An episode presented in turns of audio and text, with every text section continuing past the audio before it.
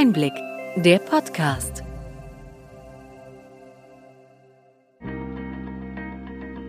Sie hören den Einblick-Podcast. Der Podcast für den tieferen, aber knackigen Einblick in die relevanten Ereignisse des Gesundheitswesens der vergangenen Woche vom Gesundheitsmanagement der Berlin Chemie.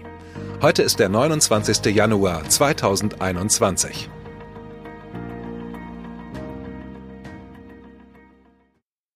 Welche Themen stehen diese Woche im Mittelpunkt? Es war viel los in dieser Woche. Wir beschäftigen uns mit digitalen Projekten auf dem Land, den Diskussionen um die Preisgestaltung der DIGAs, Neuigkeiten zum E-Rezept und der EPA sowie der Telematikinfrastruktur 2.0. Weitere Themen sind die Krankenhäuser in der Corona-Krise, Selbsttests und Antikörpermedikamente gegen Covid-19. Starten wir gleich mit einer guten Nachricht. Die Landbevölkerung schätzt digitale Angebote konnten die Sozialversicherung für Landwirtschaft, Forsten und Gartenbau und der AOK-Bundesverband im Rahmen des Zukunftsforums Ländliche Entwicklung berichten. Gesundheitsinitiativen können mit bestehenden Netzwerken wie den Sportvereinen oder den Landfrauen verbreitet werden. Im Pilotprojekt eNurse der AOK Bayern habe sich gezeigt, dass mit Telemedizin Landärztinnen entlastet werden können. Der Kennenlernprozess könne mit einer elektronischen Pflegekraft erleichtert werden. Nichtärztliche Praxisassistentinnen NEPA können Hausbesuche absolvieren und Blutabnahmen, Wundversorgung, Gewichts- und Temperaturmessungen durchführen. Mit dem eNurse-System besteht weiter die Möglichkeit, dass die Ärztinnen live etwa die EKG-Kurve ablesen können, die von den NEPA übermittelt werden. Ein gutes Beispiel für eine sinnvolle Verknüpfung von digitaler und analoger Welt. Bleiben wir bei digitalen Themen. Wie ging es bei den Digas nach der Kritik der Krankenkassen weiter? Zuzahlungen könnten helfen, den Widerstand auf Seiten der Kostenträger zu beseitigen, so Dr. Stefan Biesdorf von McKinsey Company kürzlich in einem Vortrag beim BMC-Kongress, der jährlich vom Bundesverband Managed Care ausgerichtet wird. Der Experte verwies auf ähnliche Modelle im Arzneimittelsektor. Allerdings stößt der Zuzahlungsgedanke bei DIGA-Herstellern naturgemäß auf wenig Begeisterung. Eine weitere Möglichkeit sind Staffelpreismodelle, bei denen der Preis der einzelnen DIGA sinkt, wenn die Zahl der PatientInnen steigt, die diese verordnet bekommen. Aus Herstellersicht sollte man nicht nur über die Kosten der DIGAs sprechen, sondern auch über deren Nutzen. Gibt es auch andere Stimmen zu den Apps auf Rezept? Der Spitzenverband Digitale Gesundheitsversorgung, kurz SVDGV, meldet, dass die DIGAs nur langsam in der Regelversorgung ankommen. Grund seien Informationslücken bei Ärztinnen und Versicherten. Deshalb möchte der Verband seine Informations- und Schulungsangebote ausbauen. Insgesamt sei es aber gelungen, eine neue Versorgungsart mit komplexen Prozessen zu etablieren, so Anne-Sophie Geier, die Geschäftsführerin des SVDGV gegenüber der Ärztezeitung. Sie geht von einer optimistischen Prognose für die Zukunft der Digas aus. Der Verband legte ein Positionspapier mit dem Titel Digitale Gesundheitsanwendungen stehen für Datenschutz und Nutzennachweis vor und möchte damit Unschärfen der aktuellen Diskussion aufgreifen, da besonders die gesetzlich definierten Anforderungen an DIGA kritisiert wurden und werden. Der SVDGV möchte im Schulterschluss mit allen Akteuren die Versorgung verbessern. Wir stellen das Positionspapier in den Show Notes zum Download bereit. Die Diskussion um die neuen Angebote wird uns in den kommenden Wochen begleiten. Wir bleiben dran. Ebenfalls beim BMC-Kongress wurde über die weitere Ausgestaltung der E-Rezepte gesprochen. Bis Ende Juni soll die Gematik die für einen flächendeckenden Einsatz der E-Rezepte notwendigen Komponenten präsentieren. Im Patientendatenschutzgesetz steht, dass dazu auch eine Handy-App gehört, mit der die PatientInnen E-Verordnungen bei einer Apotheke ihrer Wahl einlösen können. Allerdings sollen auch Drittanbieter Mehrwertanwendungen mit der Gematik-App verknüpfen können. Wie das funktionieren soll, wird in einer Verordnung des Bundesgesundheitsministeriums stehen. Diese soll im Frühjahr erlassen werden. Minister Jens Spahn und Gematik-Chef Markus Leik-Dieken sagten beim Kongress, dass PatientInnen die Möglichkeit haben werden, die E-Rezepte in andere Anwendungen weiterzuleiten. Wie sehen das die ApothekerInnen? Die im Bundesverband Deutsche Apothekensoftwarehäuser, kurz ADAS, organisierten Anbieter monieren die knappe Zeit bei der Einführung. Im Sommer müsse das E-Rezept laufen, da dann die Testphase seitens der Gematik starten soll, meint ADAS-Chef Gerhard Haas. Ein Problem sei etwa, dass die Spezifikationen für das E-Rezept zwar vorliegen, aber der Dispensierdatensatz beispielsweise noch nicht freigegeben ist. Dies betrifft Daten, die die Apotheken beim Einlösen des Rezeptes zurück an den Fachdienst der Telematikinfrastruktur geben sollen. Dieser Datensatz ist noch Gegenstand von Gesprächen zwischen Gematik, Apothekerverbänden und dem ADAS. Vom E-Rezept zur elektronischen Patientenakte EPA. Da lag dem Bundesverfassungsgericht eine Klage vor. Wie wurde entschieden? Zwei KlägerInnen hatten einen Eilantrag beim höchsten deutschen Gericht eingebracht. Sie sahen sich in ihrem Grundrecht auf informationelle Selbstbestimmung verletzt. Die Richter nahmen die Verfassungsbeschwerde gegen die EPA gar nicht erst an, weil die Nutzung der Akte freiwillig sei. Die KlägerInnen hätten es also selbst in der Hand, eine Verletzung ihrer Rechte abzuwenden. Dem Angebot von Patientenakten durch Krankenkassen steht somit nichts im Weg.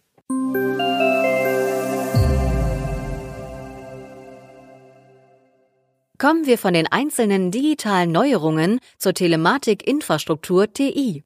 Die Gematik möchte mit einer modernen TI 2.0 eine zeitgemäße und nutzenorientierte Plattform für digitale Medizin gestalten. Wir denken unser Angebot und unseren Auftrag komplett neu, erklärte Dr. Markus Leik-Dieken.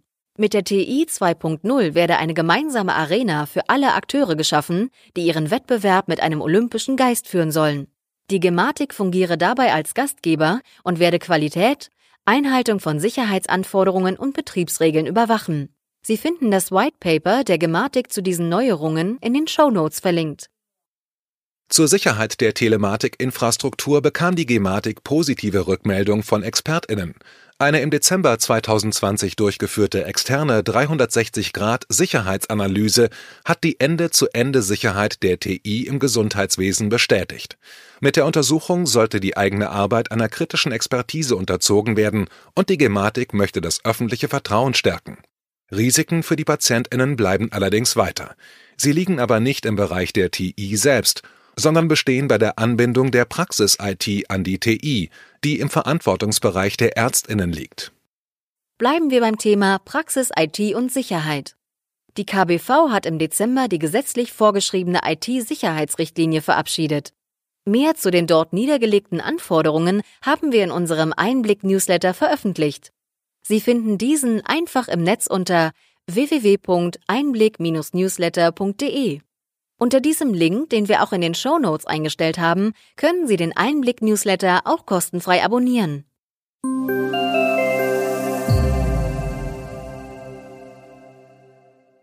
Die Krankenhäuser in Deutschland warnen vor einer drohenden Pleitewelle und fordern mehr Unterstützung durch den Staat.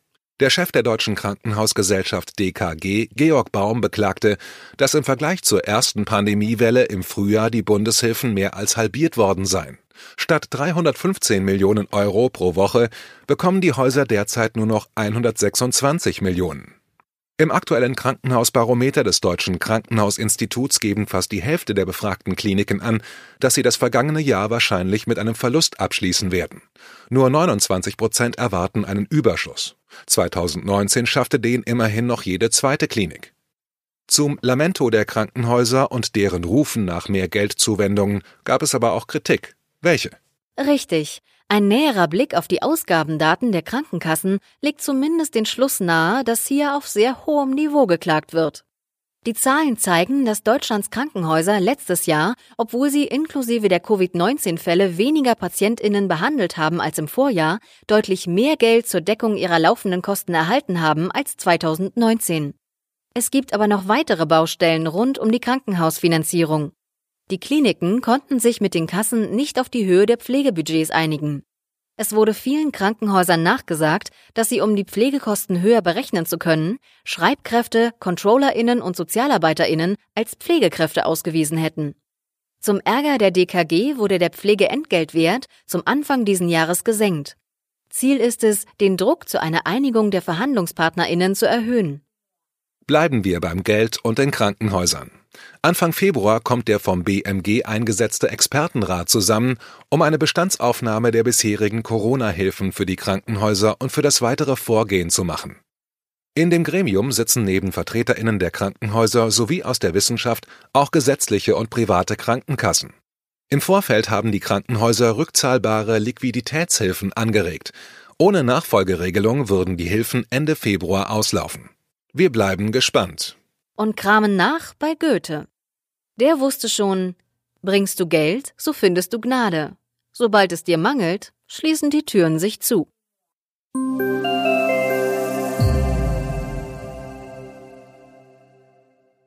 Corona bleibt das beherrschende Thema in diesen Tagen.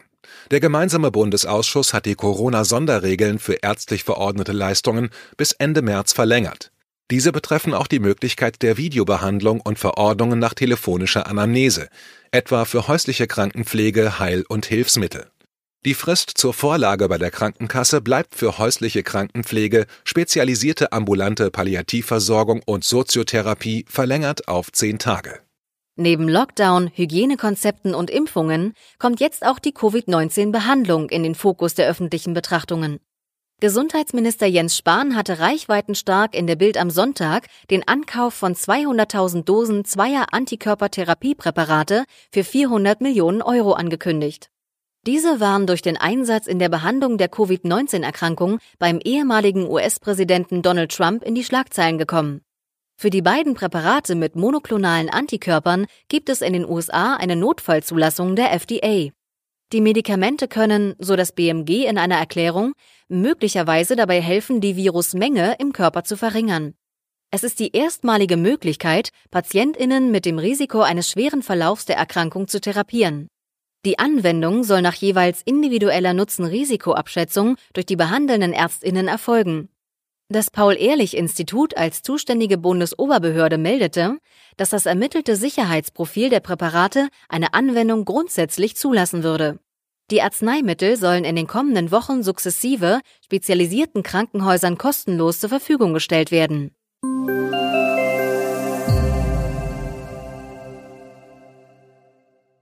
Zuletzt die Frage, was erwarten wir an Themen in der kommenden Woche? In jedem Fall wird die Diskussion um die Verfügbarkeit der Impfstoffe weitergehen. Heute wird die EMA sich zur Zulassung des Präparats von AstraZeneca erklären. Hier gab es zuletzt Ungereimtheiten um die Frage der Wirksamkeit bei älteren Patienten. Wir sind gespannt. Es gibt aber auch weitere Kandidaten, wie etwa ein Impfstoff von Johnson Johnson. Das Thema wird sicher in der nächsten Woche breit diskutiert werden. Die Rückkehr in einen normalen oder zumindest normaleren Alltag sollen auch Antigen-Tests ermöglichen. Das BMG möchte die Abgabe von Selbsttests an Laien per Verordnung erlauben, und die SPD-Bundestagsfraktion will diese Testmöglichkeiten allen Bürgerinnen kostenlos verfügbar machen. Die Kosten für diesen Vorschlag könnten sich auf rund 20 Milliarden Euro summieren. Zum Vergleich, die gerade bereitgestellten FFP2-Masken, die an Personen ab 60 Jahren und Risikopatientinnen ausgegeben wurden, haben Kosten von über drei Milliarden Euro verursacht. SPD-Gesundheitsexpertin Hilde Mattheis meint, das Geld sei gut angelegt. Wir schauen in der kommenden Woche, wie es bei diesem Thema weitergeht, denn noch sind keine Tests zugelassen, die von Laien eingesetzt werden dürfen.